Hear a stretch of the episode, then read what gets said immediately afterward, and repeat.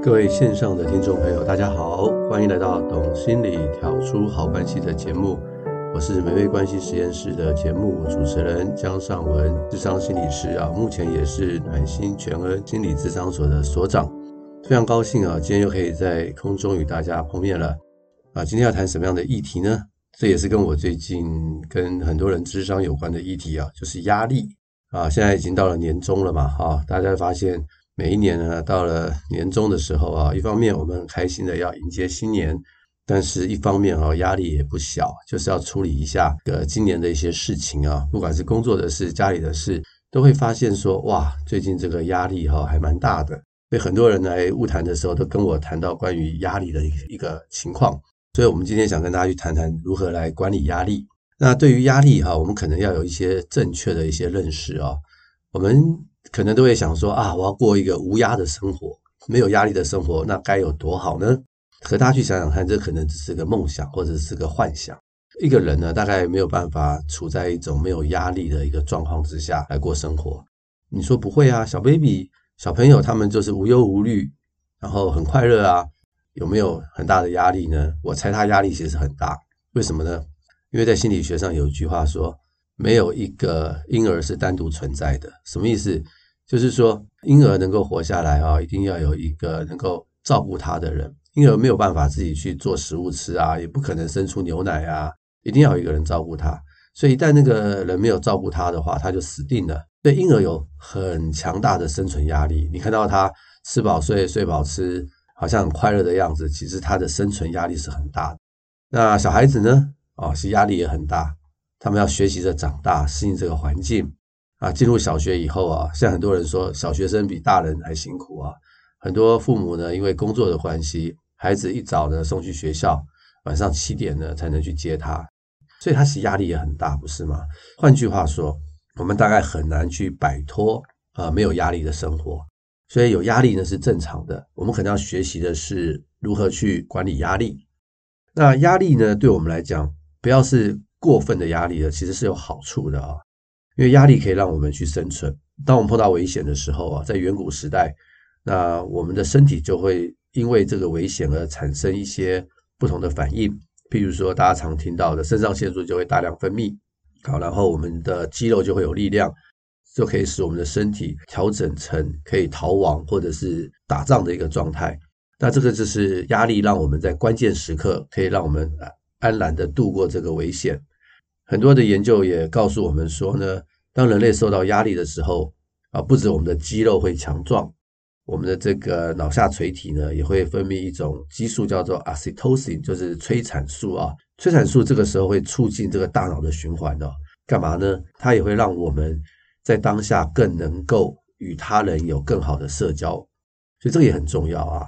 因为人在压力之下，我们其实不能靠我们自己，我们也要开始懂得。如何去跟别人去协调？所以不管是身体还是心理哈，当压力来的时候，我们其实都会有适当的反应去面对它，这才能够生存下来。那现在的人压力很大哦。根据这个美国国家心理卫生研究所的研究，我们们的压力大概来自于三个方面。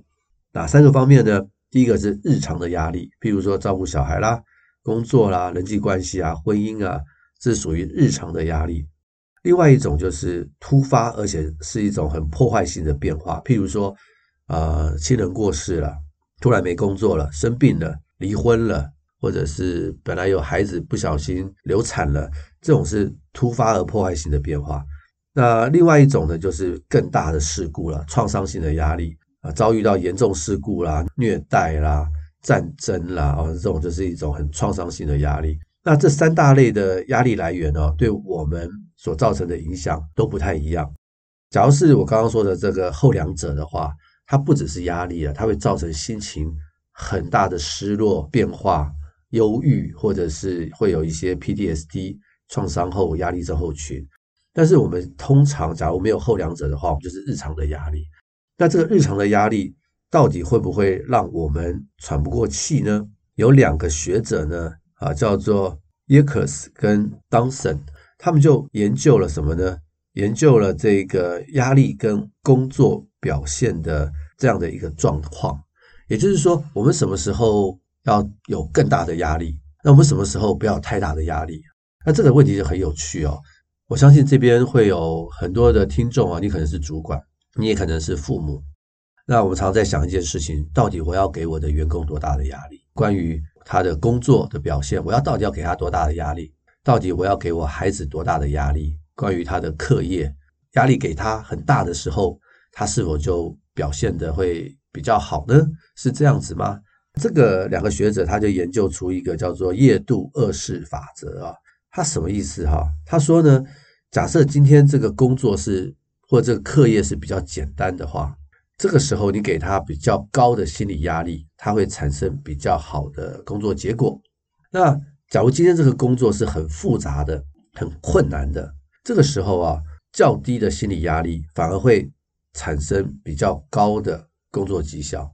那这个法则认为啊，压力跟工作表现啊存在了一种倒 U 型的关系啊。大家知道 U 嘛？哈，倒 U 型就是把那个 U 给倒过来，什么意思呢？就是说太少的压力呢，工作表现可能不是太好。那压力增加的时候，工作表现会越来越好。但是压力过大的时候，一般来说工作表现就会不好。这个就是倒 U 的法则。所以今天这个工作表现跟压力的关系，就是说压力要适中，压力太小或太大，工作表现都不能做得更好。但还要根据这个工作的内容，假如工作的内容比较简单的话，那高点的压力可能是好一点。那工作的内容比较复杂的时候，太大的压力会造成很大的困扰。很多人会问我说：“哎，为什么简单的工作压力大，复杂的工作压力要稍微小一点呢？”啊，原因是这样啊。简单的工作的话，因为我们一直在做一样的事情，人呢基本上已经变成一种自动化行为了，所以不太需要经过大脑太多的思考。所以这个时候，要是你给一个比较大的压力的话，他的工作效率会提升，会做得更好。这是因为简单的工作已经变成自动化思考的结果。但是比较复杂的工作，因为要经过大脑的运算、大脑的逻辑分析。这个时候啊，我们要给大脑多点空间。要是你给他太大的压力的时候，我们的杏仁核啊就会被受到刺激。那这时候我们的人呢，容易进入打仗或逃或者是冻结的状态。这时候我们的前额叶的思考啊，坦白说就会受到抑制。所以比较难的工作啊，比较复杂的工作，这时候压力指数不要太大，它反而会有比较好的表现。原因是这个样子。但不管是呃简单或者是复杂的工作，基本上压力都不要给太大，因为给太大的话，整个工作表现就会下降。所以这是一个重点啊。所以今天你身为主管或身为父母哈，你怎么去看待给孩子或者是给员工的压力？假如你的员工啊是这个在处理这个很复杂的工作，你不要再逼他了。你再逼他的话，要一一方面要承受你的压力，他就没有办法有能量好好的去思考问题啊。孩子也是一样，很多时候孩子在做那个数学啊。正在进行这个高度的逻辑思考运算，在他的头脑里面。那这时候父母就在旁边说：“你赶快做啊，专心一点啊！”你觉得对他的而言是怎样呢？可能因为你的焦虑，因为你的催逼，反而会做不好。这个我们常常发现呢，就是很多孩子哈，他比较焦虑一点的孩子啊，他小考都考得不错，可是一到大考呢就会失常。很多父母都会来问我这个问题：小朋友平常小考都考得很好，为什么大考都考得不好呢？啊，原因很简单，因为小考的时候，他所要承承受的范围啊很小，小考嘛，考一课、考两课，就算他很焦虑的话，但是也不会影响他太多的分数。但是他本身很焦虑，碰到大考的时候，一次要面对那么大量的考试，他的心里面常常在担心他考不好怎么办？因为父母常常在念他，他心里面就有一个父母的声音：考不好的话，我父母会责备我啊，我一定要考好啊，我一定要认真啊。反而在一种紧张的状况之下，他把很多的能量都用在担心上面，比较少的能量可以用来专注在考试上面。这个时候呢，他的表现就会不好。很多孩子都是这样，所以很多父母哈，真的给你们一个良心的劝告啊，关于孩子的功课，我们多用鼓励的方式，不要用催逼的方式，不要让我们的焦虑啊转到孩子的身上。这样其实呢，对工作表现并不会有太大的帮助啦。我很多的人来跟我咨商也是一样，到这个时候年终了，呃，上面的主管压力很大，主管的压力跟焦虑呢怎么办？啊，当然他自己要去学习如何管理他的压力，但是很多时候他也会把这个压力往下传，传给了员工，员工就承受了主管的焦虑跟压力，其实事情也未必真的能够办得比较好。所以，身为主管跟父母啊，我们可以想想看这样的一个问题啊，人呢是需要有适当的压力。适当的压力呢，我们才能够把工作做好啊，这是我们一般都认为是要这个样子。但是我们不能够去承受过多的压力，也就是在压力完以后，我们人自然而然就会想要放松啊，就大家忙完一段时间之后，就想去唱歌啦，啊，吃个东西啊，去外面玩一玩啊，放松，这个是很正常的现象，一紧一松，这是很正常的现象，不要到一种就是。这个橡皮筋已经绷到最紧了，没有放松，它就坏掉了。适时的放松是很重要的，所以如何去管理自己的压力呢？我反而我们不是去学习怎么去把工作做完啊，这是其中的一点。可能更重要的是，我们要去学习如何启动压力放松。这个是我在下一集会跟大家去分享。懂得去启动压力放松的人呢，就算再大的压力过了以后，他也能够放松。很多人得到焦虑症，然后忧郁症，是因为他的压力持久的压力，他没有办法放松了。这种在一种长期的压力之下，没有办法放松的状况下，对人体会造成很大的影响。譬如说到年纪大的时候，可能就会秃头掉发。我有几个同学哈，他们都在那个高科技业工作。前段时间我们同学会啊，哇，我的头发是长算最多的，我是白发，他们是秃头啊，我们就这边笑，到底哪个比较好？会秃头的状况啊，除了跟基因有关，其实跟压力有很大的关系。他们之所以哈会秃头啊掉发，是因为他们在科技业压力实在太大了啊，这个真的是没办法。或者是压力太大，你也会感觉到你的肌肉呢常常会酸痛，甚至神经会抽痛。那在免疫系统上的皮肤上就会出现一些湿疹啊，可能女生的话就会这个经期会乱掉，男生的话可能就早泄啊这一类的状况。心理上就不用说了，忧郁啊、焦虑啊、头痛啦、啊，情绪容易易怒啦、最明显的就是失眠。再来就是肠躁症，常常可能会这个容易拉肚子，或者是便秘，容易得到感冒，因为免疫系统下降。长期下来呢，这个心脏血管的疾病呢也会很多，高血压。所以这都是过度压力所造成的结果。我讲的过度压力哈，不是指一时的过度压力，我讲的是长期的慢性压力。所以我们要学习这个压力的管理是很重要的一件事情。我们不是怕压力，而是我们要学习如何管理它。管理压力有一个很重要的是，我们要知道我们怎么样去启动我们的放松系统。假如我们懂得去启动我们的放松系统，其实再大的压力，可能我们也不用太担心，太担心啊。那美国的梅约医学中心啊，它有建议五个压力的管理策略。啊，这我也常常在跟大家去分享。一个是运动，不管你再怎么忙啊，一定要拨出时间运动，这个是抗压最好的方法。假如你实在是没时间运动，那就走路，上班走半个小时的路，下班走半个小时的路，强迫自己走路也是一种运动。我也常常在节目中分享，早一个捷运站下车，晚一个捷运站上车都可以。那去做一些走路、晒太阳的运动。另外一个是，我觉得是。之后会跟大家去分享的，就是练习啊，这个正念，或者是瑜伽，或者是一些太极拳的放松技巧，就是我们要去启动我们肌肉或者是心理的放松技巧，这是一件很重要的事情。我们人呢有两套系统，一个是交感神经系统，一个是副交感神经系统。交感神经让我们紧张，让我们打仗，让我们工作；副交感神经让我们放松。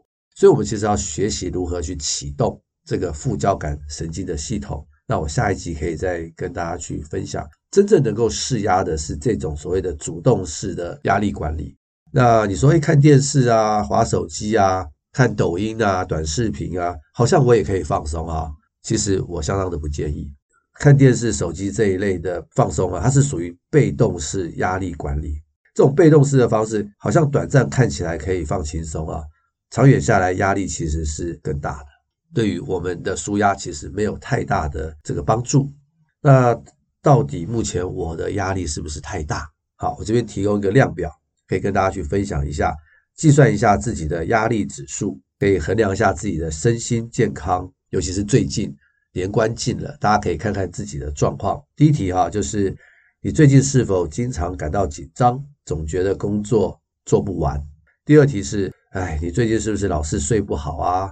常常失眠啊，或者是睡眠品质不佳？